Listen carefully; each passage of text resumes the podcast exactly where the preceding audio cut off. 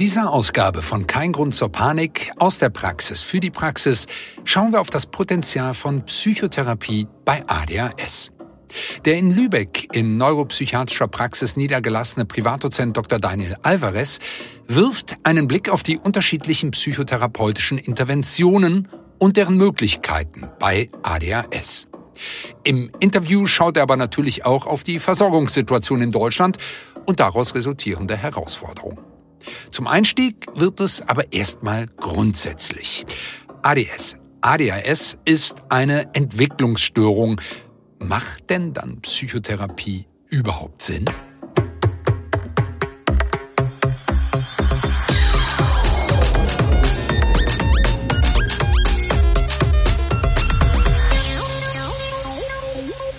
Ich würde sagen, Psychotherapie kann immer sinnvoll sein, und ähm, letztlich liegt die Ursache psychischer Störungen ja auch immer im Gehirn. Mhm. Also so gesehen ist das hier bei ADHS gar keine ähm, Sondersituation. Und wenn man jetzt an andere neuropsychiatrische Erkrankungen denkt, wie zum Beispiel Tourette mhm. oder die chronische Tickstörung, auch da ist ja die Psychotherapie ein fester Bestandteil der, der Behandlung. Und ich glaube, viel wichtiger als die Frage, ob das jetzt eine ähm, neuropsychiatrische, eine neurologische, eine psychische Störung ist, ist eigentlich, welche Vorstellung habe ich und welche konkrete Vorstellung habe ich, welche Ziele ich erreichen will. Mhm. Das ist der wichtigste Schritt in der Psychotherapie. Was möchte ich erreichen? Ähm, weil wenn man das nicht fragt und das nicht klar definiert hat, wird Psychotherapie schnell nett und das ist eben in Anbetracht der Kosten, aber auch der knappen Ressourcen, glaube ich, nicht angemessen. Mhm. Da geht es um mehr als einfach nur sich nett unterhalten zu haben. Ganz genau. Jetzt haben wir aber bei ADHS die Situation, dass wir Studien haben, die, die doch gezeigt haben, dass eine medikamentöse Therapie effektiv ist und ausreicht, oder? Also ja, Sie sprechen die Kompass-Studie ja. an. Ne? Ja, also prinzipiell beruht die Behandlung des ADHS auf drei Säulen. Mhm. Eine Säule ist die psychopharmakologische Behandlung mit ähm, den Medikamenten, die zugelassen sind, also Methylphenidat, Atomoxetin, Lisdexamphetamin. Und die zweite wichtige Säule ist Psychoedukation, was mhm. eben auch das Coaching umfasst. Mhm. Aufklärung, ähm, konkrete ähm, Verhaltenstipps. Und die dritte Säule ist aber auch wichtig und das ist eben Psychotherapie. Und wenn man sich jetzt die Ergebnisse anschaut und sich fragt, nutzt es was, kommt es so ein bisschen auf äh, die Ebene an, die man sich anguckt. Und wenn man sich dann jetzt diese Kompass-Studie anguckt, ja, da haben Sie recht, die äh, Behandlung mit Methylphenidat in dem Fall war entscheidend dafür und die Psychotherapie hatte keinen weiteren Effekt. Also wenn man ähm, normales Clinical Management mit Clinical Management und Psychotherapie verglichen hat, hatte das keinen Effekt mehr. Und wenn man Methylphenidat mit Psychotherapie mit Methylphenidat ohne Psychotherapie mhm. verglichen hat, hatte das eben auch kein Benefit mehr. Okay. Wenn. Wenn? Ja, wenn. Weil, weil ich wollte gerade sagen, dann, dann, dann kann man ja auch sagen, wir lassen es, oder? Dann ist es unnütz. ja, wenn man sich die kurzzeitigen Effekte anguckt. Und ähm, wenn man sich eben die Effekte anguckt, die vor allen Dingen in der Auswertung der Studie dann äh, waren, das sind die Symptome, wo die Medikation eben zweifelsfrei am besten wirkt. Und mhm. das ist eben Aufmerksamkeit, motorische Unruhe, Konzentration. Okay, das heißt, es hat einen Wert, äh, wenn ich genau drauf schaue, welche Ziele ich denn eigentlich verfolge. Dann müsste man die Studie anders lesen wenn man die, den Gesamteindruck äh, sich anschaut, auch in der Kompass-Studie, ja. dann war da eben tatsächlich eine Überlegenheit immer dann, wenn Psychotherapie dazugegeben war. Auch im Vergleich Methylphenidat Psychotherapie zu Methylphenidat allein. Okay. Und ähm, wenn man sich jetzt eben diese Kurzzeiteffekte anguckt, dann hat die äh, Medikation einen ganz klaren Wert und äh, das ist ja auch ist ja auch in den S3-Leitlinien festgehalten. Mhm. Da gibt es mhm. eigentlich auch wenig äh, Zweifel. Wenn man sich jetzt aber die Langzeiteffekte ansieht, dann ist es eben weniger eindeutig als bei den Kurzzeiteffekten. Mhm. Und verhaltenstherapeutische Maßnahmen scheinen eben vor allen Dingen bei den langfristigen Verbesserungen der Exekutivfunktion und der organisatorischen Fähigkeiten doch eine größere Rolle zu spielen als die Medikation alleine. Das Problem ist halt, dass es dafür wenig randomisierte, mehrarmige Langzeitstudien gibt und ähm, deswegen auch die evidenzbasierte ähm, Schlussfolgerung nicht so einfach zu ziehen sind. Hm. Jetzt haben wir aber, und das haben Sie ja gesagt, zeigt sich eben in der, in der Studie auch, dass es da einen Benefit gibt. Jetzt mhm. haben wir aber auch verschiedene Formen der Psychotherapie. Verhaltenspsychotherapeutische Maßnahmen haben Sie gerade schon angesprochen, aber letztlich mit welchem Medium ich da umgehe oder welche Art der Psychotherapie ich wähle. Wie wichtig ist denn das und welche würden Sie empfehlen? Von dem Verfahren her kann ich mir nicht vorstellen, dass ADHS-Patienten von einer tiefen psychologisch fundierten Therapie profitieren. Mhm. Und jetzt habe ich vorhin schon mal den Vergleich zu ähm, Tick und Tourette gezogen. Mhm. Auch da ist es so, dass tiefenpsychologisch fundierte Therapie keinen Stellenwert hat. Mhm.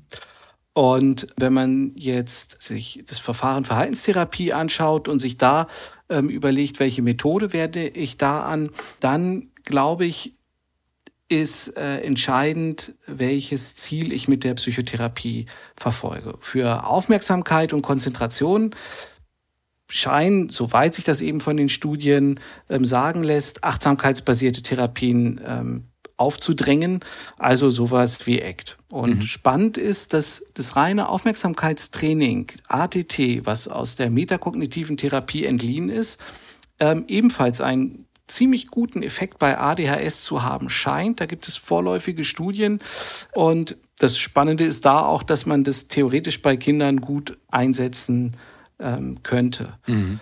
Und wenn es um andere Ziele geht, wie zum Beispiel Spannungsregulation, dann denke ich, dass etwas aus der DBT, die Emotionsregulationsmethoden aus der DBT sicherlich äh, angemessener sind.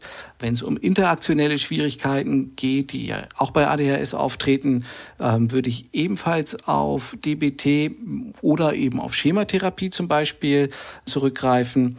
Und ähm, ganz konkret, wenn es um den Aufbau von Alltagsfertigkeiten geht, haben wir persönlich eine ganz gute Erfahrung ähm, gemacht in unserer Praxis mit dem Manual von Laut.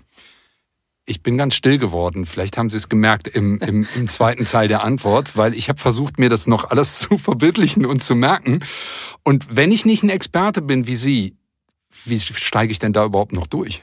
Äh, die Frage ist äh, berechtigt. Und mm, ich glaube, genau an der Stelle sollte der hausärztliche Kollege und der Patient äh, auch eben den fachärztlichen Kollegen äh, dazu Rate ziehen. Mhm. Und der Facharzt kann dann ähm, oder natürlich die Fachärztin kann dann mit dem Patienten anfangen, die Therapie vorzubereiten, mhm. indem zum Beispiel schon ganz klar an Therapiezielen gearbeitet wird und diese Therapieziele ganz klar ähm, formuliert wird. Und in aller Regel kann der Facharzt, Fachärztin dann auch bei der ähm, Organisation eines Therapieplatzes behilflich sein, im Idealfall arbeiten die, die fachärztlichen Kollegen dann eben auch mit dem Psychotherapeuten zusammen Mhm. Und dann entscheiden die, letztlich auch welches Verfahren angewendet wird, klar, aber eben auch äh, vor allen Dingen welche Methode ähm, der Verhaltenstherapie ähm, für dieses Ziel ähm, das geeignete ist.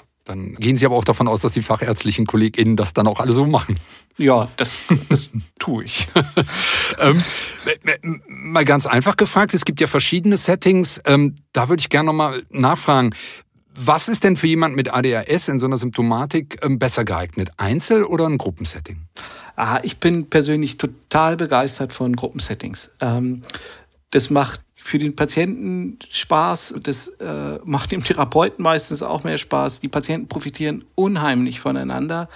Und das Witzige ist, wenn man äh, Patienten vorschlägt, äh, Psychotherapie im Gruppensetting zu machen, mhm. die Reaktion in aller Regel ist, das, wie soll das funktionieren? Und ich sage Ihnen ganz ehrlich, als ich in der Psychiatrie angefangen habe, habe ich gedacht, was ist das für ein Blödsinn? Wie soll man denn Psychotherapie, das ist so intim, wie soll mhm. man denn das mhm. in einem Gruppensetting machen?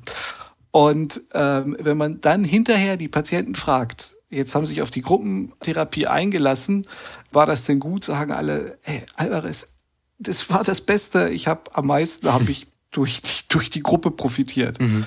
und sind ähm, also ist natürlich nicht bei jedem so, aber eben bei bei ganz ganz vielen und ähm, häufig eben auch bei denen, die das gar nicht so gar nicht so von sich erwartet hätten. Ja, spannend, spannend, dass dann dieses Austauschen mit Menschen, die eine ähnliche Erlebniswelt haben wie man selbst, dann doch so einen, so einen positiven Beitrag leistet, weil genau mhm. wie Sie sagen, man würde ja vorher denken, oh Gott, oh Gott, das äh, mache ich lieber hinter verschlossener Türe. Jetzt gibt's ja noch, noch viele andere Dinge. Ähm, wie ordnen Sie die ein, wie zum Beispiel Neurofeedback? Also Ergotherapie hat ähm, sicherlich gerade auch bei jungen Erwachsenen einen hohen Stellenwert. Mhm. Zumindest ähm, ich würde das sehr empfehlen, ähm, gerade wenn es darum geht, Exekutivfunktionen ähm, zu verbessern und zu entwickeln. Mhm. Das finde ich wirklich sinnvoll. Und wenn man dann guckt, viele der Patienten schwören äh, in diesem Zusammenhang auf Neurofeedback. Hm, da bin ich dann schon nicht mehr so eindeutig positiv. Mhm, mhm. Wenn wir es uns einfach machen, in die S3-Leitlinien gucken, dann steht da ja drin, ja, Neurofeedback kann gemacht werden, wenn es keine andere wirksame Therapie verhindert. Die Studienlage zu Neurofeedback ist, wenn man sie gesamt betrachtet, einigermaßen vernichtend. Und ähm, das mag verschiedene Gründe haben. Das mag darin begründet sein, dass ähm, es keine einheitlichen Protokolle gibt. Patienten lieben das und ähm, wenn man sich Leute in der Praxis anguckt, die viel mit Patienten zusammenarbeiten, in äh, zum Beispiel Berufsbildungswerken, die sind auch sehr, sehr positiv eingenommen von dem Neurofeedback, so dass ihm das schwerfällt, äh, quasi das so zusammenzukriegen mit der Studienlage, die mhm. man ja einfach auch nicht ignorieren kann. Ich glaube, wichtig ist festzuhalten, es gibt keine ähm, validen Studien und Meta-Analysen, die das klar belegen. Und das muss man halt gegen die Kosten und den Zeitaufwand ähm, gut abwägen. Mhm.